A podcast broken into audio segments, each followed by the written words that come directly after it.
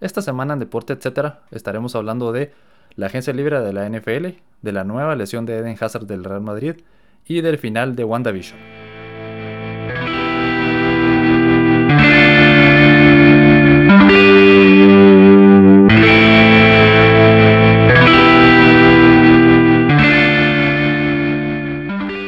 Bueno, Diego, vamos a iniciar hablando acerca de la agencia libre de la NFL. Eh, como primer punto en este tema, eh, ¿qué te pareció el, el spending spree? Eh, se fueron de compra los Patriots. ¿Qué, ¿Qué, te pareció todas las contrataciones que hicieron en estos días? Pues mira, son cosas que hablamos fuera de la, de la cámara también, de qué sucede cuando equipos así hacen este tipo de, no de compras, pero de contrataciones. Y creo que es prácticamente el regreso que quiere hacer Bill Belichick y los Patriotas, ¿verdad? Porque se dieron cuenta que el año pasado no les funcionó la estrategia que hicieron, no les funcionó lo que ellos esperaban. Entonces creo que se están armando muy muy bien. Hicieron varias contrataciones, creo que más de más de 7, 8 por ahí, ¿verdad? En, total por el momento, ¿verdad? Obviamente están buscando muchísimas más armas y la que más me llamó la, la, atención fue la de Cam Newton. Creo que le pagaron demasiado dinero. Es un contrato de un año y 13.6 millones de dólares. Creo que solo se lo dieron como para darle una oportunidad más. Tal vez vieron algo que nosotros no vimos tras bambalinas, ¿verdad? De su desempeño. Entonces creo que tal vez si le dan las armas necesarias puede hacer un equipo competitivo. Y a pesar de todo esto sigo que pensando que los Bills son el equipo a vencer de la división. Pero creo que por eso los Patriotas se armaron tan, tan bien, ¿verdad? Porque saben que no están para dominar la, la división y que ya le tienen que pelear un buen equipo como fueron los Bills. Y, y creo que va a tomar un poco de tiempo también. Es importante lo de las lesiones, ¿verdad? Ya sabemos que cualquier lesión ahí te puede cambiar toda la temporada. Pero creo que hicieron bien también en, en, buscar eso, porque te demuestra que es una franquicia competitiva, una franquicia que quiere ganar y no como otras franquicias que desde antes de la temporada ya están destinadas a perder o ya están pensando en la siguiente temporada. Entonces creo que al final de cuentas son movimientos que son riesgosos porque realmente no sabes cómo te van a salir, pero creo que son necesarios. No sé cómo lo viste vos. Sí, yo lo veo de, dos puntos. Primero, y es, como mencionabas hace un momento, históricamente, este tipo de, de, ¿qué te diría yo? De contratar a jugadores en la agencia libre que vienen de buenos años y darles mucho dinero usualmente no funciona porque eh, como toda la vida es una lotería, siento yo, puedes contratar a 10 jugadores buenos, pero no le vas a pegar a todos. Definitivamente, no de los 10 no van a ser 10 excelentes y te va a ir bien. Entonces, yo creo que no, no es que no vaya a funcionar o no, no sé cómo expresarlo, tal vez creo que van a, un par de jugadores van a jugar bien, pero el resto no va a funcionar, entonces no va a ser exactamente lo que están esperando. Uno lo mira en el papel y uno, uno lo ve en las noticias y dice, pucha, ¿qué, qué equipazos están armando? Y, y, ya tienen buenos jugadores y le están llenando todos los espacios que les faltaba, pero realmente de todos esos, ¿qué, ¿cuántos jugadores pueden dar la talla o, o lograr lo que Belichick quiere que logren? Entonces este es el primer punto que yo creo que no va a funcionar tan bien como, como todo el mundo puede pensar, ¿verdad? Y la otra es de que me parece sorprendente que los Patriots y Belichick estén haciendo, estén haciendo todos estos movimientos. Eh, yo tengo un tweet aquí con la información de, de, de cuánto ha gastado Belichick esta temporada, bueno, estos primeros días de la agencia libre. Y dice que en los primeros dos días del 2021 ya llevan un aproximado de 227 millones de dólares gastados. En los últimos y en los 10 años, 10 años anteriores al 2021 habían gastado 360 millones. O sea, estás hablando que casi que en dos días, eh, ¿qué? Que 75% de lo que habían gastado en 10 años. Entonces, y solo para que sepamos quiénes son los que contrataron, eh, consiguieron a Trent Brown de proveniente de los Raiders en un cambio. Luego eh, firmaron otra vez a Cam Newton, que al final el contrato de Cam Newton parece que es mucho por 14 millones por un año, pero en realidad creo que con todos los incentivos es que va a llegar a los 14 millones. Entonces creo que hasta tenía que ganar ah, un Super Bowl para llegar a, ganar los 14 pues, millones. Luego firmaron a, Matt Judon, que me parece un buen, una buena contratación, un jugador defensivo que, les podría llevar bastante a los Patriots. Luego contrataron a dos Tyrants, a Hunter Henry y a John Smith. Luego se fueron con varios receivers, Nelson Aguilar, Kendrick Byrne y Devon Gottschall. Si no estoy mal, también es un receiver. Eh, receptor y pues... Miami. sí. Y la verdad es que ninguno de estos tres me parece a mí tan bueno como para, uno, o sea, tal vez, yo siento que son similares en el sentido que tal vez son un número 2 o número 3. Y entonces, siento que están apostando más por tener una ofensiva tipo la que tenía con Gronkowski y Aaron, eh, Aaron Hernández hace casi 10 años, ¿verdad? Donde todo pasaba por los tight ends y tenían un par de receivers buenos, ¿verdad? Eh, luego contrataron a Jalen Mills, que es un corner, eh, a Henry Anderson, eh, también a... Y va a regresar Donta Hightower y Patrick Chung. Y también Edelman, que estuvo lesionado, ¿verdad? Entonces, en resumen, sí están rearmando el equipo, ¿verdad? Pero como te mencionaba hace un, hace un momento, yo siento que de, estas contrataciones la que veo que son las dos mejores, o las tres mejores, es eh, la de Matthew Judon, Hunter Henry y John Smith, los dos Tyrants. Y luego, pues ahí sí que como todo en la NFL pasa por los quarterbacks, ¿verdad? Entonces parece que Cam Newton va a ser otra vez el titular y... No sé. Esto es algo que les sucede mucho a los equipos. Contratan a varios jugadores, pero no tienen a su quarterback. Entonces, ahí no... No sé. Siento que si no tienes a la pieza más importante de tu equipo, como los Bills que tienen a Josh Allen en este momento, pues el resto no, no va a funcionar, ¿verdad? Exacto. Sí, yo pienso exactamente lo, mismo. Ese me sorprendió la decisión de lo de Cam Newton, porque creo que pudieron ir por otros quarterbacks mejores. Pero como digo, creo que le están dando una oportunidad más. Creo que los entrenadores vieron algo que nosotros no y tal vez se dan cuenta que con estas piezas que contrataron pueden ser mejores. Pero igual, como te digo, sigo pensando que los Bills son el equipo a vencer en la división y pues obviamente tienen que pasar por equipos mejores como los Ravens o como los Chiefs en la, en la conferencia americana, ¿verdad? Entonces lo veo muy difícil y pues obviamente quiero que les vaya mal, ¿verdad? Entonces creo que vos y yo queremos que les vaya mal esta temporada para que los Bills y los Dolphins puedan pelear la división, pero, pero sí, me parece increíble ese dato que compartiste también de todo el dinero que han gastado, es algo muy extraño en ellos, pero también creo que es parte de la desesperación, ¿verdad? Habían dominado por tanto tiempo y era normal que ellos ganaran la división, era normal que jugaran en, en los playoffs y buscaran el juego campeonato, entonces creo que eso es lo que ellos están demostrando, esa hambre por ganar, ¿verdad? Por querer ser mejores. Y también un poquito juega la, desesperación, ¿verdad? Sí, definitivamente es... Eh, eso, eso es otra cosa que yo saqué de todo esto, que es una, como decís, una muestra de desesperación de parte de Belichick. Y claramente la temporada pasada no era un, equipo competitivo en ningún nivel. Y la... Les faltaba demasiadas pesas, no solo los jugadores que no estuvieron por, por COVID, sino que en, general era un equipo que tenía muchos hoyos y están tratando de taparlos ahorita. Pero la posición más importante para mí y para todos es el mariscal de campo y eso es donde yo sigo sintiendo que les hace falta. Y la razón por la que ganaron tanto por tantos años era por Tom Brady. Pues el equipo nunca, alrededor de Tom Brady, nunca fue un equipo excelente o, tan llamativo que uno, que uno diga, este tiene este jugador, este otro jugador, pero siempre tenía buenos jugadores que eran relativamente baratos, eh, que sabía que podían contar con ellos y tenía a Tom Brady.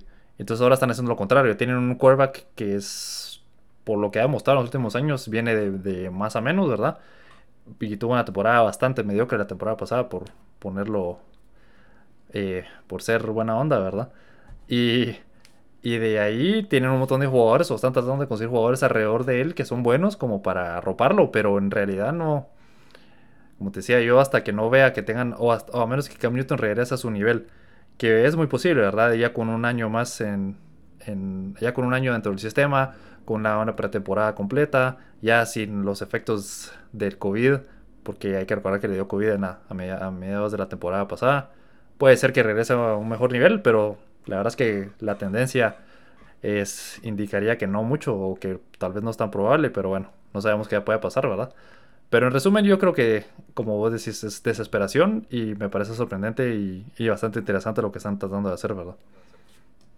Sí, como si es cuestión de, tiempo también, ¿verdad? Ver cómo van a reaccionar y cómo va a reaccionar el equipo con los jugadores que se están agregando, con los que van a regresar de lesiones o por no jugar por el COVID.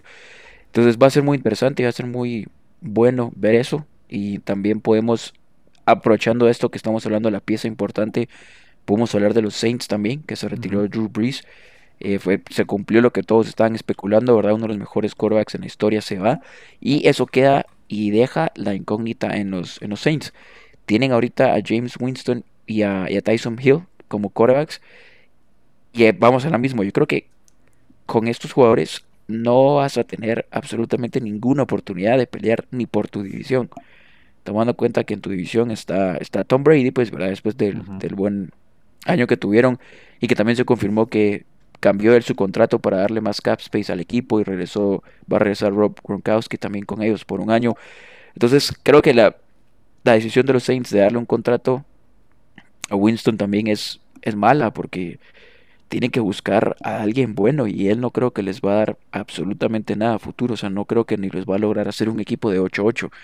Ni él ni, ni Hill, porque Hill cuando juega creo que yo lo he visto más jugar como, como receiver o como falso tight end, creo yo, en, en las jugadas que jugaban con, con que como quarterback. Entonces me da mucha, no sé, me da pena porque creo que los Saints van a pasar un par de años jugando muy, muy mal, la verdad. Sí, yo creo que Taysom Hill es como un, eh, como más un gadget, como, como para tratar de engañar y hacer jugadas de, de, truco y así, ¿verdad? Ahora James Winston, yo, yo sí creo, tal vez tengo un poco más de, no esperanza, pero siento que sí es un poco mejor de lo que vos crees porque eh, la verdad es que tuvo relativamente buenas temporadas. Tuvo 50 touchdowns, eh, no, perdón, 30 touchdowns en una temporada con los Buccaneers y también tuvo 30 recepciones, pero, pero bueno. Eh, y sus números, Exacto. Una, cosa que era bastante interesante es que sus números eran muy parecidos a las primeras temporadas de Peyton Manning. Entonces no estoy diciendo que él va a ser como Peyton Manning, pero siento que todavía puede desarrollarse en un mejor quarterback, ¿verdad? Entonces, yo creo que el plan de los Saints es que James Winston sea el titular. Eh, Taysom Hill va a seguir siendo el, suplente. Y creo que van a empezar a, buscar y a pensar en el draft para conseguir a su futuro a su futura estrella, ¿verdad? Porque al final de cuentas siempre eh, esa es la clave, ¿verdad? Tenés que draftear un buen quarterback para poder tener la oportunidad en el futuro y a menos de que James Winston se vuelva Peyton Manning, como mencionaba hace un momento, que lo veo bien difícil sí creo que su, su camino va a ser, como decís, tal vez un par de años en donde no van a ser espectaculares y luego ya con, la esperanza de que consigan a su siguiente quarterback, ¿verdad? Pero sí, podemos, yo también creo que sí es posible que los veamos ser malos por varios años, ¿verdad?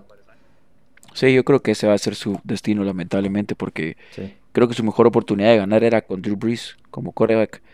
Y, creo que tal vez Exacto, y aún así no, no pudieron. es increíble cuando vemos eso que solo llegó a un juego de, conferencia, ¿verdad? Solo llegó a un Super, un Super Bowl. Entonces, em, lamentable pues, ¿verdad? Que, que, a eso haya pasado porque no pude darles otro anillo. Pero creo que igual con estos dos jugadores que tienen no es suficiente. Porque vamos a lo mismo que hablamos de los Patriotas que tienen que pasar por otros equipos. Y los Saints tienen que pasar por equipos como los Packers, ¿verdad? Que son un buen equipo que se siguieron armando y, muchísimos equipos, o sea, dentro de su propia división tienen que vencer a equipos muy buenos. Entonces creo que no, no es algo muy prometedor para ellos, creo que lo están haciendo también como para prepararse en el draft, buscar algo bueno para el otro año y, y ver qué sale, ¿verdad? Aprovechar ahí a ver qué, qué, sale. Y creo que es justo lo que está haciendo otro equipo como, como es Washington, con Fitzmagic, que se fue para, para Washington yo creo que Fitzmagic es genial, es un excelente quarterback para, para lo que le piden, ¿verdad? Obviamente no es un superestrella, pero es alguien constante, es, es bueno, trabaja duro, da mucha energía y mm, en la división en la que está Washington cualquiera puede pasar, pues, o sea, podrían ganar Fitzmagic, podría tener un año regular e igual podrían terminar 7-9 y ganar la división. Entonces, creo que en ese caso es un poco mejor la decisión, comparando la de los Saints, ¿verdad? Y la de los Patriotas con esta de los de los pues, de, Washington. Creo que fue mejor decisión contratar a alguien como Fitzmagic porque tiene experiencia, eh, ha jugado en todas, creo que en todas las divisiones, en todas las conferencias, ha pasado por todos los equipos posibles, entonces es alguien que se adapta rápido, que sabes que va a dar su mejor esfuerzo y que es bueno. Y sí creo que como tío en esa división que la acaban de ganar después de un año patético de, de, su división, ¿verdad? Creo que cambiando un par de piezas podrían pelear por un puesto playoff. Obviamente no van a hacer cosas grandes, pues no van a llegar a un Super Bowl ni a un juego campeonato, pero puede ser un equipo interesante, puede ser un caballo negro ahí. Sí, a mí, a mí me sorprendió que, que ni los Patriots, eh, ni los Saints, por ejemplo, como mencionabas, o algún otro equipo Exacto. firmara o tratara de firmar a Fitzpatrick más fuertemente, porque Fitzpatrick al final de cuentas no es toda su carrera ha sido entre, entre ser suplente y, titular, pero no espectacular. Pero al final de cuentas ya tiene más de 10 años, 15 años en la NFL, es su noveno equipo. Ha sido, por lo menos con él ya sabes qué vas a conseguir, o sea, sabes que vas a tener a alguien Exacto. que es lo suficientemente bueno como para eh, tal vez llevar un buen equipo a los playoffs, ¿verdad? Y entonces me sorprendió que aunque, aunque sea no lo ficharon otros equipos con la intención de que, que fuera el suplente como fue en Miami la temporada pasada. Y me parece un excelente fichaje para los o contratación para los para Washington porque primero no tenían a quarterback, no tenían a nadie y segundo eh, ya tienen por lo menos un plan claro de decir bueno tenemos a Fitzpatrick de, Fitzpatrick de titular, vamos a tratar de draftear un quarterback esta temporada y desarrollarlo y va a estar detrás de Fitzpatrick uno o dos años, ¿verdad? Que el, por lo menos ya es un camino más claro para ellos. Entonces, a mí me parece una buena contratación y me parece también, como te decías, me sorprende que no lo haya firmado otro equipo con más caché, digámoslo así. Exacto. Sí, yo igual, de verdad pensé que se iba a ir a otro lado. Es más, yo, eh, yo pensaba que se iba a quedar en, Miami, pero por lo mismo que la relación que tenía, o sea, la temporada pasada yo confiaba más en, en Fitzpatrick que en Tua, por ejemplo. O sea, cuando cuando decía Brian Flores, el entrenador, que el titular iba a ser tú, yo me decepcionaba porque decía, no, si Fitzpatrick está jugando bien, él es el que está llevando el equipo, casi llegó al equipo a los playoffs, o sea, por esa derrota en la última semana y la mala combinación de resultados no pudieron pasar, y, él fue clave. Sí, sí, probablemente si él no, si no lo hubieran sentado a la mitad de la temporada, hubieran llegado a los playoffs, creo yo. Hubieran ganado uno u otro partido antes que... Y no hubieran estado en esa situación en donde tenía que ganar a los Bills, que ya estaban que estaban 13 y 2 en ese momento. Perdón, 12 y, 3 en ese momento. Y, es, tenés que ganar un equipo que llegó al final de la conferencia para pasar a los playoffs. Pues ya hubieran podido llegar clasificados, incluso, no sé, si hubiera estado Fitzpatrick toda la temporada, creo yo. Entonces, sí, yo también pensé que se iba a quedar, pero bueno, eh, con Miami yo creo que. No sé, eh, ahí sí lo veo complicado porque para mí Tua tampoco es muy bueno. O sea, yo no. No, no siento que todavía está muy joven y fue su primer año y puede que se desarrolle, pero no lo veo yo a él como el que va a ser el salvador de la franquicia. Y a menos de que hagan algo así como conseguir a Sean Watson en un cambio, en un trade o algo así, eh, me, hubiera gustado más ver a Fitzpatrick ahí que a, que a Tua otro año, ¿verdad? Sí, yo igual a mí, la verdad. O sea, sí pienso que puede ser alguien bueno, pero no demostró nada de eso esa temporada pasada. O sea, no dio ninguna pequeña chispa de, de ilusión o de oportunidad. Y, eso trae el tema también que los Dolphins contrataron a, a, este jugador Jacoby Brissett, ¿verdad? Que venía de los Patriotas, también jugó con ellos. Entonces creo que eso fue parte del movimiento, buscaron una opción más barata, porque Fitzpatrick se fue por 10 millones y ahora contrataron a, a Brissett por 6.5, ya con incentivos, ¿verdad? Entonces creo que el garantizado es 4 o 5, algo así. Entonces creo que también fue un movimiento para de, dinero, Ajá, de dinero. Entonces contrataron a alguien que obviamente no es mejor que Fitzpatrick, pero que como camp, como banca, ¿verdad? O sea, como segundo quarterback te puede sacar de, apuros y le estás pagando la mitad de lo que el otro jugador está esperando. Pues tal vez por eso fue así como que la discusión de, mira, yo quiero 10 millones y el equipo dijo, bueno, no, yo quiero invertir 5, así que andate, andate libre y yo voy a buscar a alguien más. Entonces creo que ahí también viene, viene esa decisión. Sí, eso tiene sentido, tener razón. Y yo creo que la intención para mí, me bueno, a mi parecer en este momento es que van a continuar con tu otro año más y luego ya van a evaluar qué sucede, ¿verdad? Eh, para mí Tom Flores es un, no, perdón, Brian Flores es un buen, sí, Brian, Brian, es un muy buen entrenador. Eh, lo que hizo la temporada pasada, ponerlos en, en, esa posición de estar a un partido de los playoffs con Tua, con Fitzpatrick y todos los demás eh, deficiencias que tenían supuestamente al principio de la temporada, me, da a mí como la sensación de que con un buen quarterback van a poder, o podrían, mejor dicho, hacer, él podría hacer más cosas con ese equipo, ¿verdad? Entonces, vamos a ver qué pasa, vamos a ver si logran desarrollarlo a él para la siguiente temporada. Y, y a ver cómo va su progreso, porque con esto de que los pechos, y lo estábamos hablando en su momento, no, no están, eh, están pasando por el periodo de transición, están en, en un rebuild, están reconstruyendo su equipo. Entonces, la vacante sigue ahí para el segundo equipo de la, división para poder, pues, o sea, poder pelear por los playoffs todas las temporadas, ¿verdad? entonces, me parece interesante. Y bueno, para cerrar este tema, yo quería hablar un poquito también de, bueno, te iba a decir que habláramos de nuestros equipos, ¿verdad? Pero ya hablaremos un poco de los Dolphins, entonces. yo quería hablar un poco de los Bills. La verdad es que no han hecho nada, no, no se han dado... Uh, no han sobresalido mucho en, este, en esta agencia libre, excepto que hoy contrataron a Emmanuel Sanders, que me parece una buena contratación, y dejaron ir a John Brown, entonces fue un reemplazo casi que quitar una pieza y poner la otra. Y lo que sí me pareció bastante bueno fue que lograron retener a tres jugadores claves, a Matt Milano, a John Feliciano y... Eh, ay, se me escapa el otro jugador, pero la cosa es que eh, me parece que están apostando como por mantener la misma estructura, la misma base de la temporada pasada y volver a repetir o volver a tratar de ir por otro Super Bowl, ¿verdad? Sí, igual creo que el equipo es muy bueno y tienen que mantener las piezas juntas, que es lo importante, ¿verdad? Que es lo que tiene que hacer un equipo.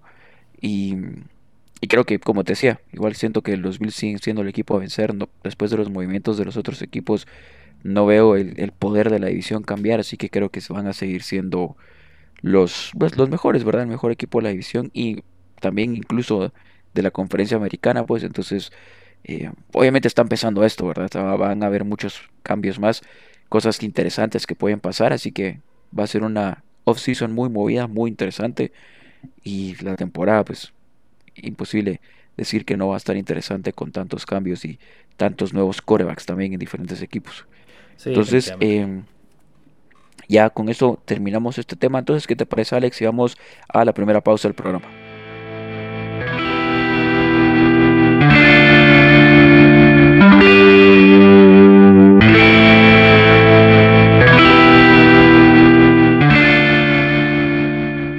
Bueno, estamos de regreso y vamos a cambiar de tema y vamos a hablar acerca de Hazard y una nueva lesión que lo va a mantener parece que puede llegar hasta estar fuera el resto de la temporada porque va a tener que ser intervenido quirúrgicamente. Eh, la lesión es en el psoas derecho eh, y es pues una nueva lesión para Hazard y otra eh, atraso en su pues adaptación al Real Madrid.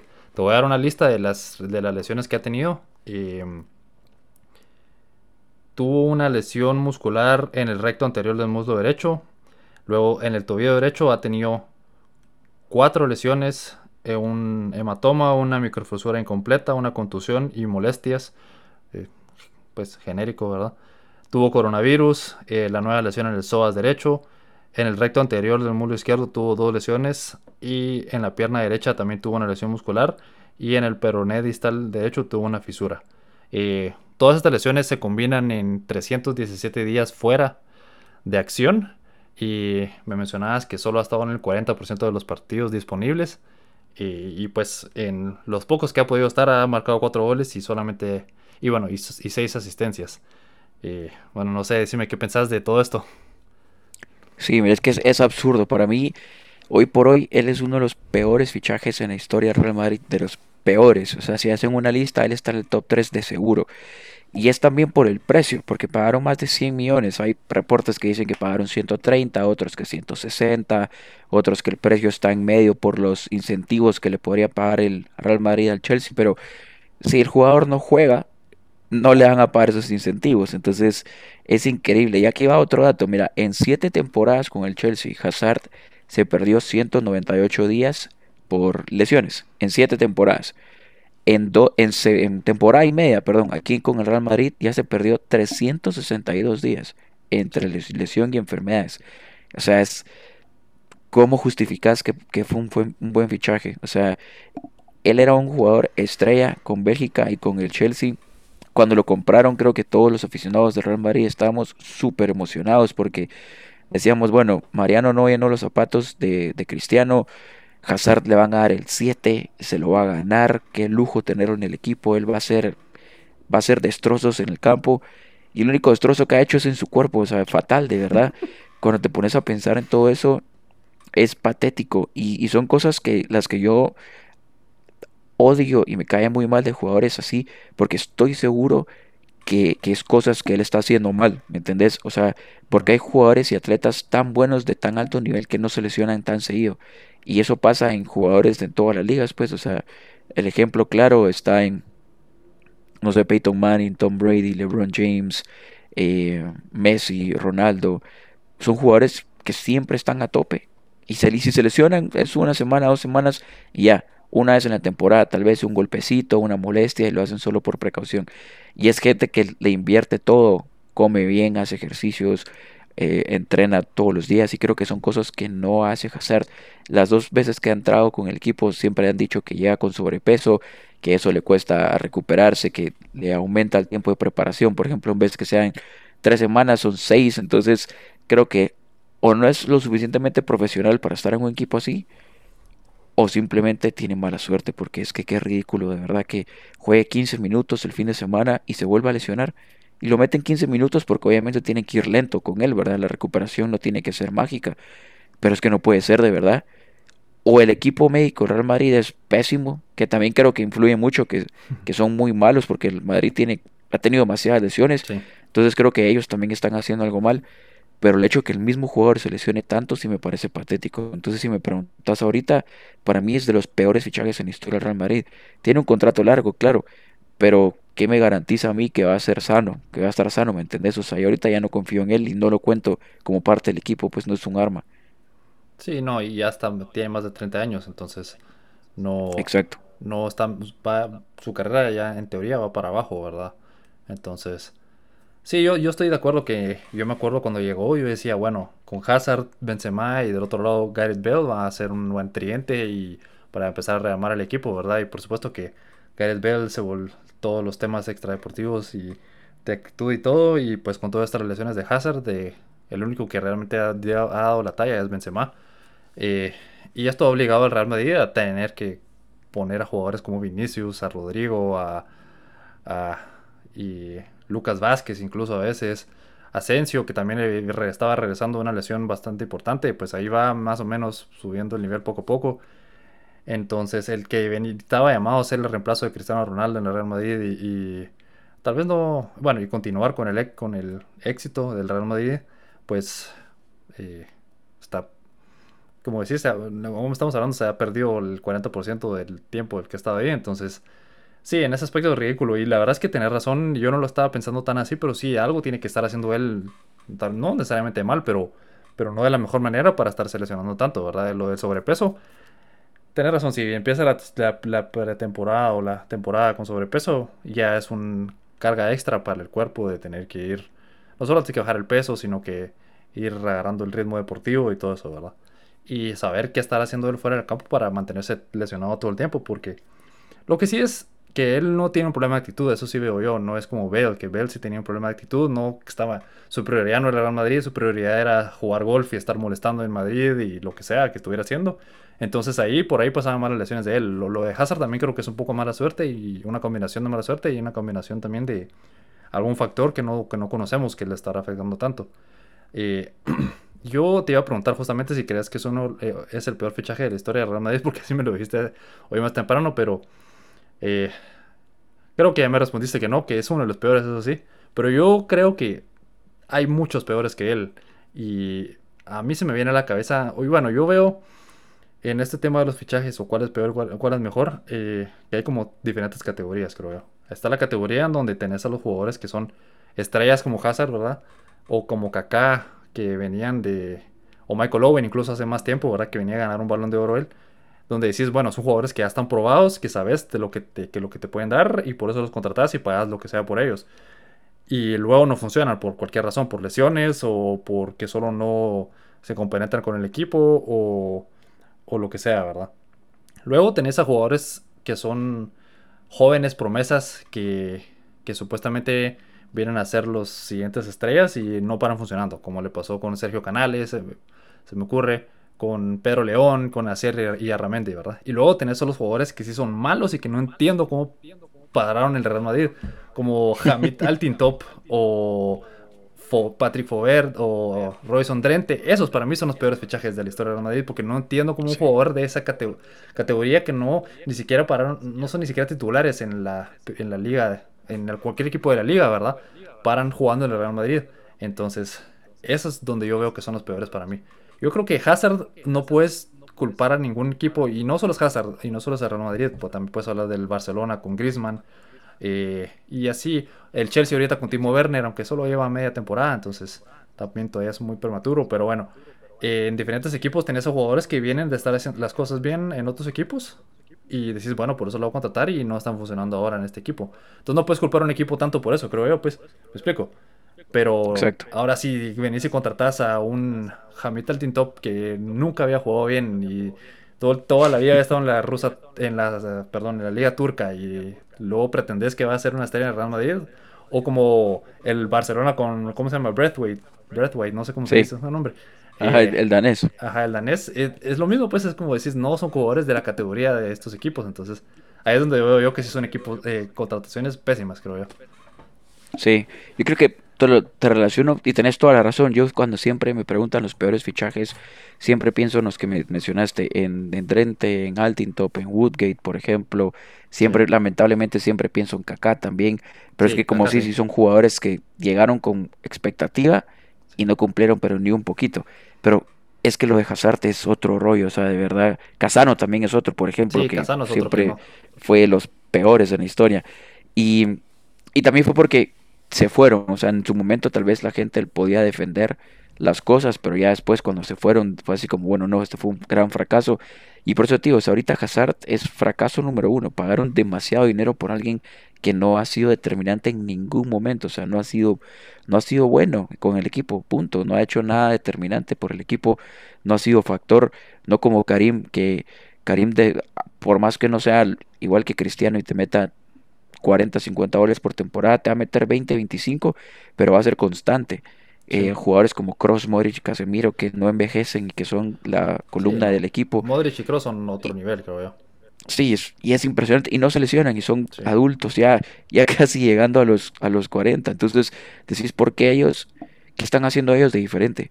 ¿O qué tan diferente es el, el ritmo que ellos tienen o que juegan? Entonces, por ejemplo, si Casar se va mañana, va a ser por mucho el peor fichaje en la historia del Real Madrid.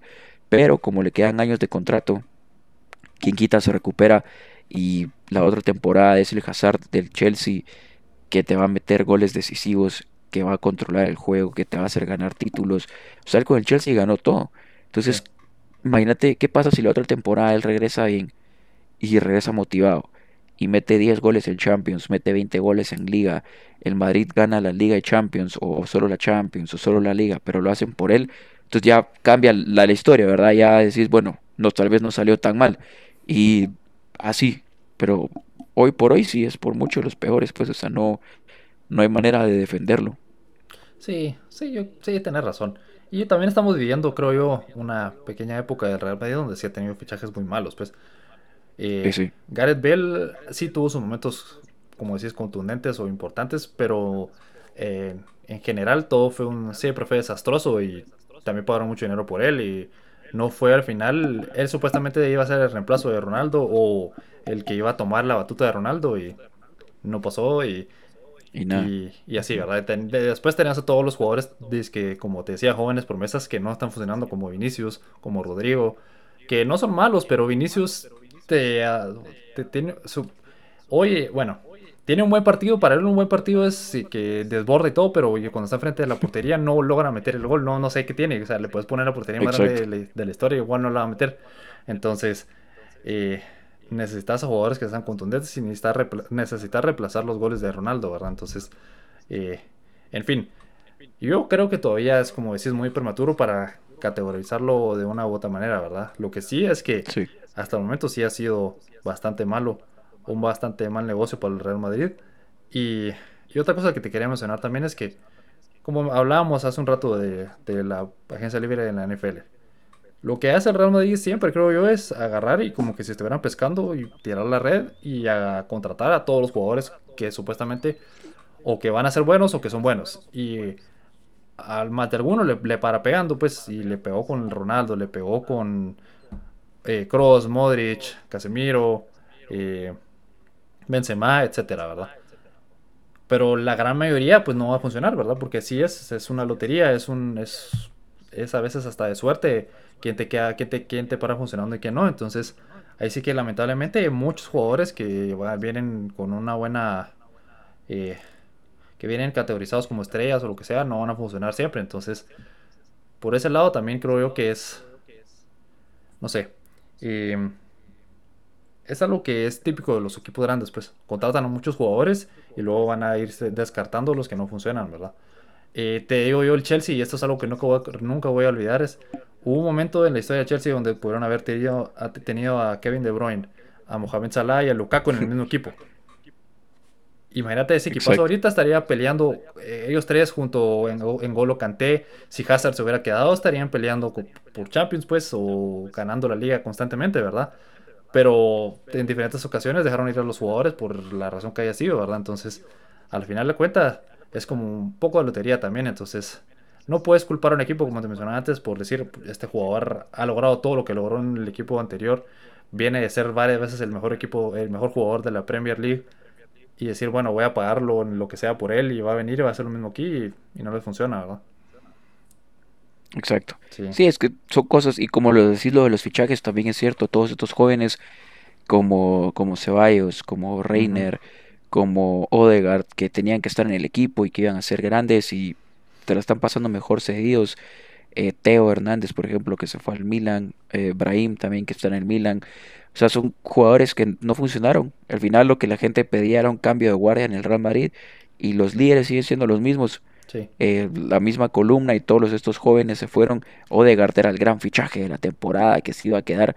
No jugó, se desesperó y se fue al Arsenal.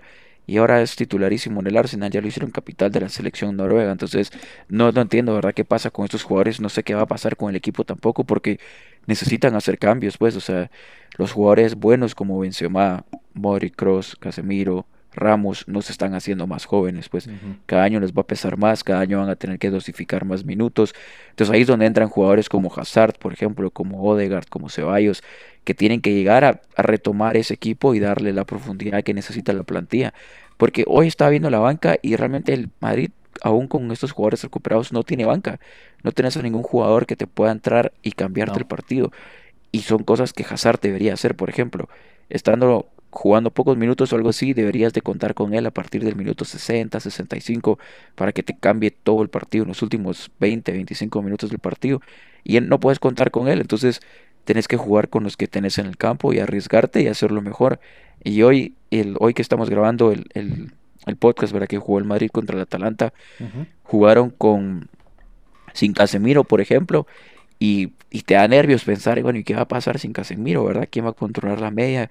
afortunadamente hicieron un excelente partido, pues, pero no debería pasar eso, ¿me entendés? Ajá, debería ser así como, wey, no importa, no está Casemiro, igual está eh, Odegaard, va a estar jugando bien, Asensio va a estar jugando bien, que lleva una temporada muy mala, cosas así, ¿verdad? Y, y no pasa por jugadores, por esos jugadores que han tenido temporadas muy malas y por fichajes como los de Hazard, entonces también pienso que la persona encargada de fichajes tiene que hacer un mejor trabajo porque ninguno de los que ha contratado ha funcionado, o sea, el mejor por ahora es Mendy. El, el tipo es una gacela. Agarra la pelota y se va corriendo por la banda. Él ataca, defiende, es rápido, es fuerte. Entonces decís, wow, qué buen fichaje. Pues, o sea, de verdad se hizo, se hizo cargo de esa banda y creo que no la va a soltar. sentó a Marcelo. Sí, o sea, lo, retiró casi que, lo retiró desde el Madrid. Tenés a jugadores como Courtois que, de no ser por él, el Madrid no estaría donde está ahorita. O sea, si tuvieran un portero de gama media, probablemente el Madrid no estaría peleando por la liga ni en cuartos de final de la Champions. O sea, son cosas que decís, bueno, sí, sí se hicieron buenos fichajes, pero necesitas más. O sea, el equipo es como el Real Madrid, no te puedes dar el lujo de tener un buen fichaje y tres malos. Te tienen que salir bien dos de tres al menos, porque esos jugadores te van a cambiar todo el equipo. Y por eso es que frustra tanto también, ¿verdad? Ver a gente como Hazard que decís es un jugadorazo. O sea, si él jugara como jugó en el Chelsea, el Madrid sería un equipazo. Regresaría a meter 3, 4 goles por partido. No que ahora ya mete un gol en Madrid y decís, uy, ojalá que no metan gol, porque si no meter el segundo va a estar más difícil. O si le meten un gol al Madrid al principio y van perdiendo, decís, ala, qué complicado va a ser remontar. No que antes en la época de la BBC empezaban perdiendo y decías, tranquilo, hombre, van a ganar 4-1. 3 de Cristiano y uno Benzema ya. Sí, sí, sí, definitivamente tener toda la razón. Bueno, yo creo que tienen que empezar a, pensar en jugadores más determinantes todavía. Porque yo siento que Hazard sí es definitivamente un muy buen jugador. Como te mencionaba hace un momento, fue varias veces el mejor jugador de la Premier League. Pero aún así yo veo jugadores como en este momento Haaland o Mbappé, que todavía son, están un poquito más arriba que él, creo yo. Y el Real tiene que empezar a ver y a buscar esos jugadores que no solo son extremadamente jóvenes. Entonces, si, si contratas a un o compras a un Haaland de que 20, 21 años, a un Mbappé, la misma edad, pues tenés más chance, tenés 9, 10 años más de lo que te va a ofrecer Hazard, ¿verdad? Eh, tienen que empezar a, poner el dinero sobre la mesa y, a llevarse a estos jugadores que son determinantes y yo creo que con esos dos sería una buen, un buen inicio para empezar a construir ya el resto del equipo, ¿verdad? Obviamente los dos en una, en una misma pretemporada estaría muy complicado, pero puede ser que solo contratan, o sea, solo, ellos compren, solo los compren a ellos dos, que regresen a varios jugadores jóvenes que están de préstamo y a ver qué pasa, ¿verdad?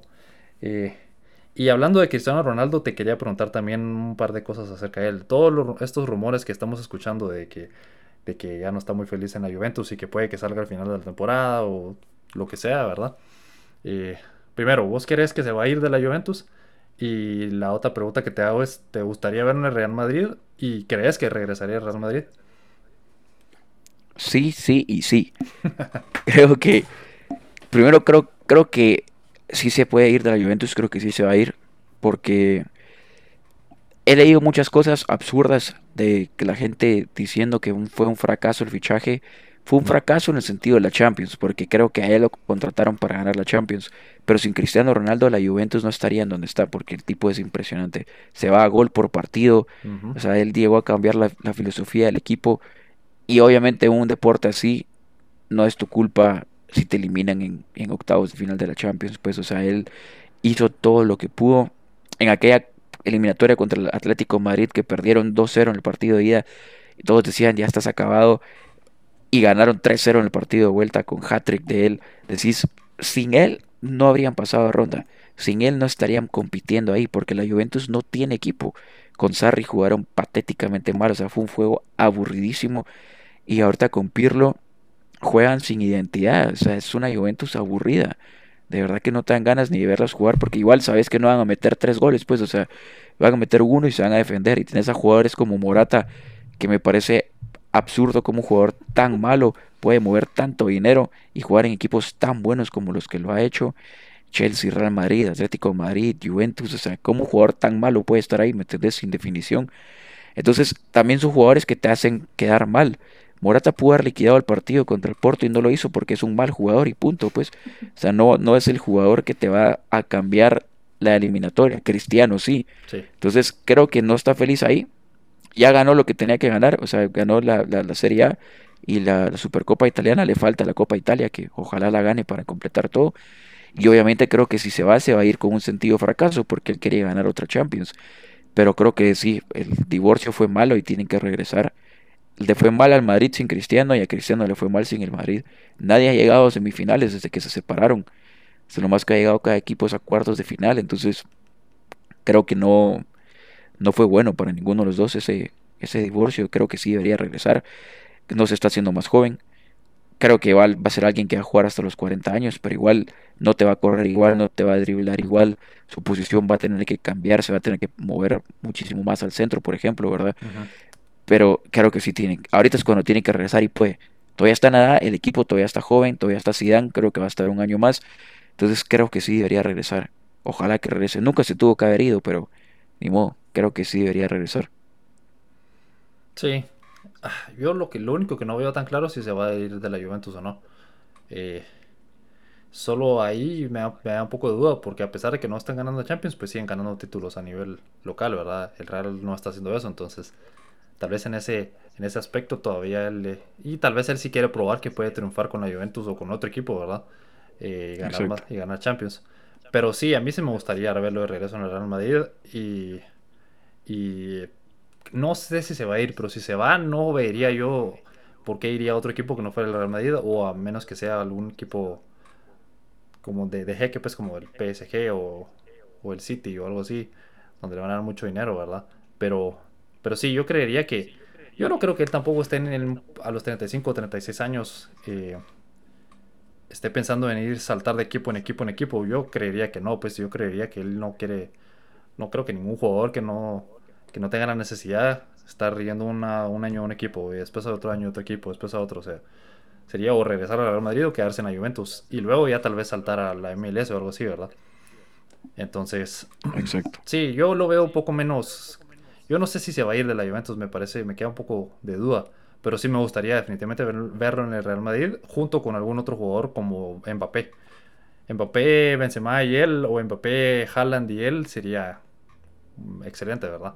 No sé qué tan eh, viable o, o, realístico es, pero, pero la verdad es que sí me gustaría verlo de regreso. Y sí, tener razón que no fue. Él se debe haber quedado. Él debería seguir ahorita ahí en el Real Madrid, debería seguir siendo el goleador. Con los goles que él está anotando en la, en la Juventus, que es casi uno por partido, el Real estaría en otra situación completamente en la liga, en esta y en la, y la, temporada pasada, hubieran estado peleando por la liga más directo o incluso en primer lugar, ¿verdad? Porque es innegable que lo que le falta al Real Madrid es gol más allá de cualquier otra cosa. Entonces, eh, sí fue un error completo de, parte de, de Florentino y, y, de él de haber seguido. Entonces, y es que también yo creo que lo pensaron en su momento de decir, bueno, tiene la edad que tiene, ya 34 años o 33 años y nos están dando, nos están dando 100 millones de, de euros por él pues es un buen negocio, ¿verdad? Pero esos 100 millones creo que no fueron suficiente compensación para lo que les está faltando Real y lo que le pudo haber ofrecido. Entonces sí, yo quisiera verlo de regreso, pero lo veo bien difícil. Sí, igual todo lo que decís es cierto y, sería otro rollo, porque el, Madrid tiene como siempre excelente media, excelente defensa, uno de los mejores porteros del mundo, y arriba no, no tiene nada, entonces él es la pieza que hace falta y como tío nunca se tuvo que haber ido. Pero se entiende también la decisión, como decís, tanto del equipo de sacarle raja a, a, su, a su nombre, ¿verdad? A alguien de su edad, poderlo vender por tan buen precio. Y creo que sería un negociazo si lo pueden comprar de vuelta por la mitad de precio también, porque obviamente se va a devaluar su precio por la edad, o sea, no va a costar 100 millones otra vez, probablemente nunca más en su carrera. Entonces es algo que hay que aprovechar y estoy seguro que él no está listo de despedirse de Europa, porque estoy seguro que su meta es volver a ganar otra Champions y pelear por otro balón de oro. Entonces, creo que la mejor manera de hacerlo es en el Real Madrid, también porque ningún otro equipo le va a dar, em, por ejemplo, la, eh, las cámaras que, o la atención que acapara la Liga Española. Entonces le sirve él también para ganar premios así, que al final de cuentas son mediáticos, ¿verdad? Entonces sí es importante que, trate de buscar eso antes de retirarse, porque si no, se va a tener como, se va a tener que ir, como decís, le va a salir una buena oferta en la MLS, le van a pagar un dineral, le van a ofrecer un negocio, así como Iniesta cuando se fue a jugar en Asia, ¿verdad? Que le ofrecieron el contrato y parte del contrato incluía administrar y distribuir su marca de vinos. Entonces, como que ya a cierta edad, cuando ya ganas todo, ya tienes todo lo que querías hacer en tu carrera, ya buscas otras cosas. Entonces, antes que haga eso, creo y espero que se debería regresar al Real Madrid. También porque creo que es el equipo mejor equipado para ganar ahora. Porque siempre se habla de la especulación del United, ¿verdad? Creo que es un equipo que no está listo para ganar ahora en competencias como la Champions League. Y el Real Madrid sí. Entonces creo que debería tomar esa decisión. O al menos el equipo debería hacer el intento, ¿verdad? Sí, de acuerdo. Yo creo que deberían de hacer el intento. Sí, está pensando. Mira, yo soy de la opinión que cuando eh, piedras suenan, eh, eh, ¿cómo es? Cuando el río suena, piedras trae, así es el dicho, ¿verdad? Sí. Así pasó con Neymar, hace, cuando, se fue del, Barcelona empezaron los rumores, poco a poco, poco a poco, y, yo decía, sí, algo, ah, o sea, por, alguna razón hay tantos rumores, entonces ahí está empezando poco a poco los rumores con que no está feliz, que se quiere ir, y así fue también con el Real, él, ¿verdad? Empezaron los rumores de que ya no estaba muy feliz y todo, y se paró yendo, entonces... Eh, si es real, o sea, si, si, si, si, si, hay una posibilidad real de que se vaya de la Juventus, el Real debería de ir detrás de él fuertemente, creo yo. Eh, no sé si es posible que él y Florentino pues resuelvan las diferencias que hayan tenido cuando se fue, de cuando se fue. Eh, yo creería que sí, que, Florentino podría fácilmente juntarse con él a cenar un par de noches y hablarle, decirle, mira, resolvamos nuestras diferencias, es por el equipo y aquí todo lo que vos decís. Además, también si se va Messi del Barcelona, él sería la figura de la liga, pues. Entonces, eso sería tal vez un plus incluso para él, ¿verdad? Y, y también, como, como yo pienso mucho en, en Ibrahimovic porque como los dos están en la liga italiana y en equipos rivales, yo creo que él fácilmente puede ver a, a Ibrahimovic y decir yo voy a ser como él, yo voy a jugar hasta los 40 años, como mencionabas. pero no creo que él vaya a cometer el error de Ibra de irse a la MLS y darse cuenta que todavía le quedaba mucho y regresar a la, a la liga italiana o a Europa, ¿verdad? O sea, él quiere casi que llegar en una pierna a la MLS y ya solo ir a molestar y hacer lo que se le dé la gana, creería yo, ¿verdad? Entonces, sí, yo creo que el Real debería ir fuerte por él si, si son reales los rumores, ¿verdad? Y tratar de que darle lo, todo lo que él quiera en, en sus últimos años de, de alto nivel y, y, tratar de medio crear un equipo alrededor de él en el poco tiempo que pueda estar, ¿verdad? Unos 3, 4 años y quien quita que otras 2, 3 Champions pueda ganar, ¿verdad? Y sería maravilloso. Sí. Sería genial. y bueno, pues como te digo, pues tenemos que ver qué va a pasar, hay que estar pendiente y obviamente toda la información la vamos a tener aquí en el podcast. Entonces, ¿qué te parece Alex? Si vamos a una última pausa y regresamos a hablar de el final de WandaVision.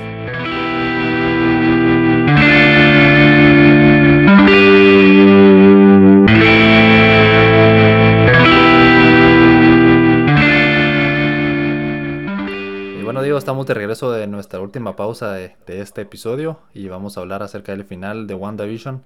Eh, ¿Qué te pareció el episodio? ¿Qué te pareció el cierre de la, de la serie? Eh, ¿Te gustó? ¿Qué no te gustó? Contame un poquito.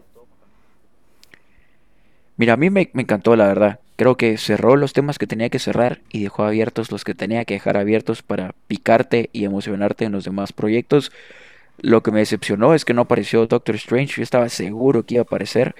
Y, pero me gustó mucho cómo hicieron todo. Creo que explicaron bien que ella pues obviamente ahora ya es 100% eh, Scarlet Witch y que va a trabajar en sus poderes, ¿verdad? Porque le dice a Agatha Harness que es más poderosa que el, que el Sorcerer Supreme, ¿verdad? O sea, más poderosa que el mismo Doctor Strange.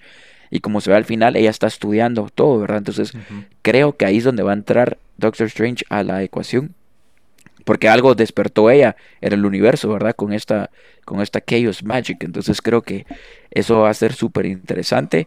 Y también te nos dejaron muchas preguntas, como, como lo de Vision, ¿verdad? O sea, al final de cuentas, este White Vision terminó siendo el original, tiene las memorias, qué va a hacer, a dónde se fue, por qué se fue, va a aparecer en el futuro qué va a pasar con, con Wiccan y Speed, los hijos.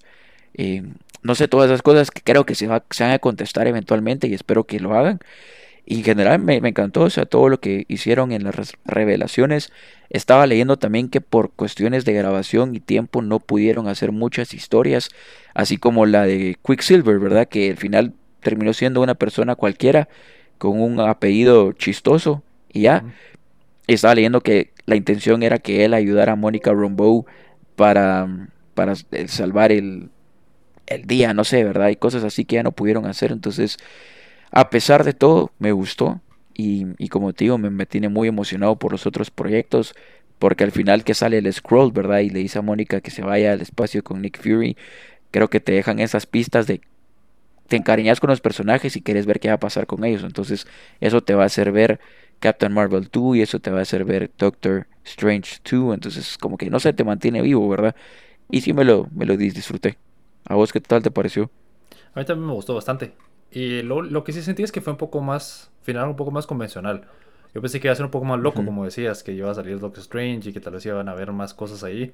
Pero al final fue, fue bastante convencional, fue bastante seguro, creo yo. Cerraron todos los, todos los temas que tenían que cerrar y lo hicieron de una buena manera y y dejaron abierto algunas o dejaron algunas preguntas así como a mí lo que más me queda de, intriga es, es qué va a pasar con White Vision eso es una y la otra es qué va a pasar con Wanda eh,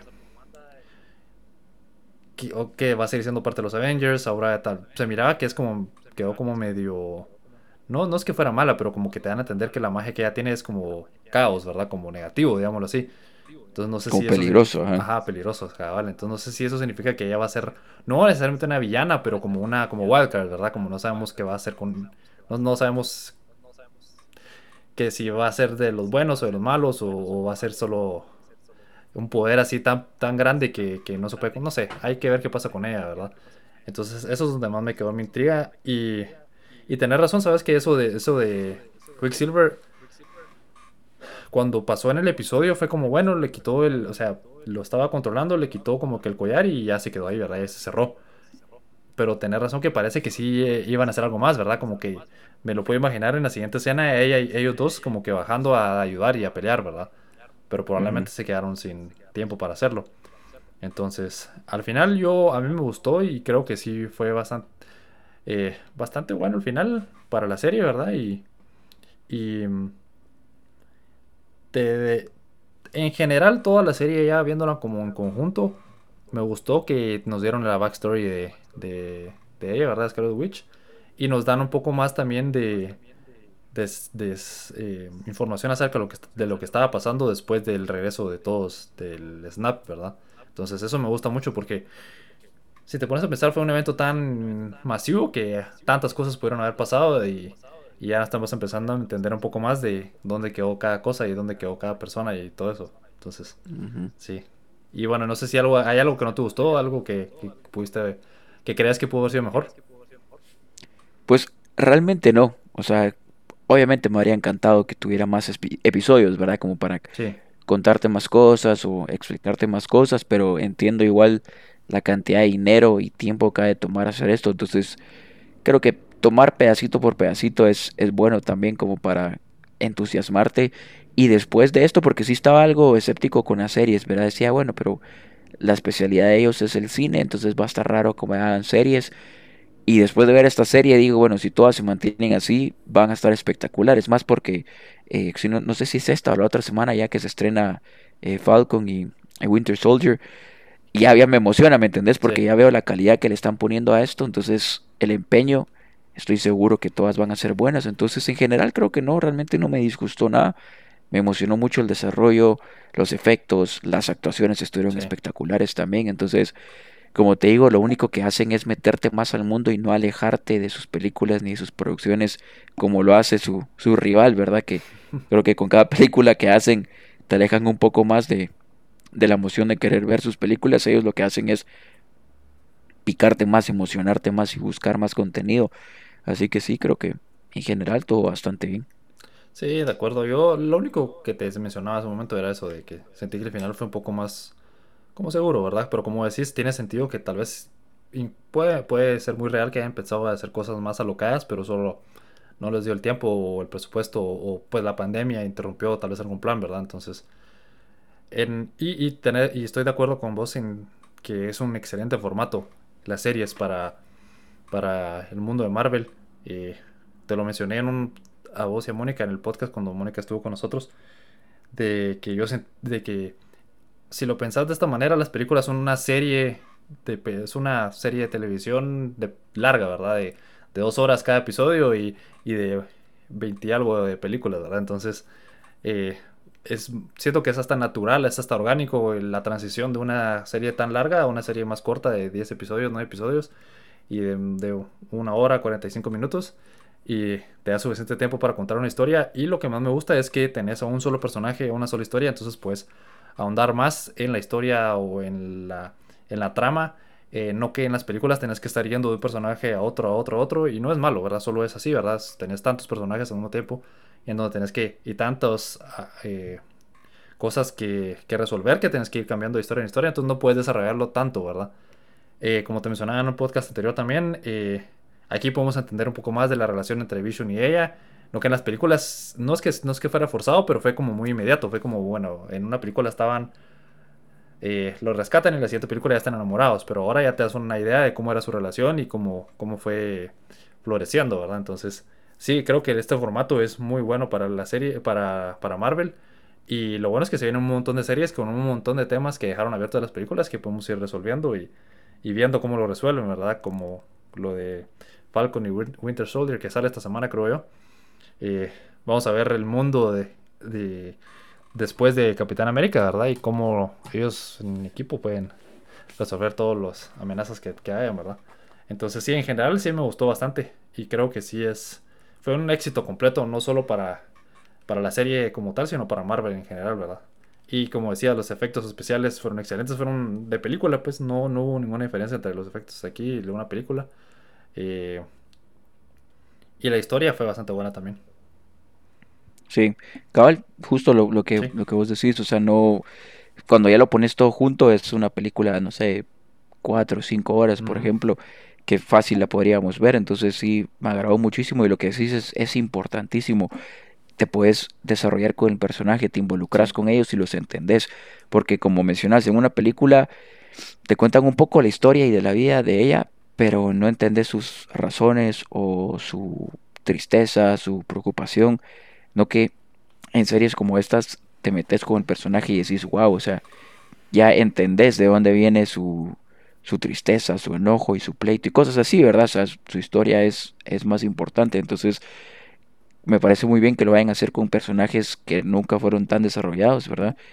Que te pueden hacer sentirte identificado con ellos y también así te hacen quererlos un poquito más, ¿verdad? Como que los entendés.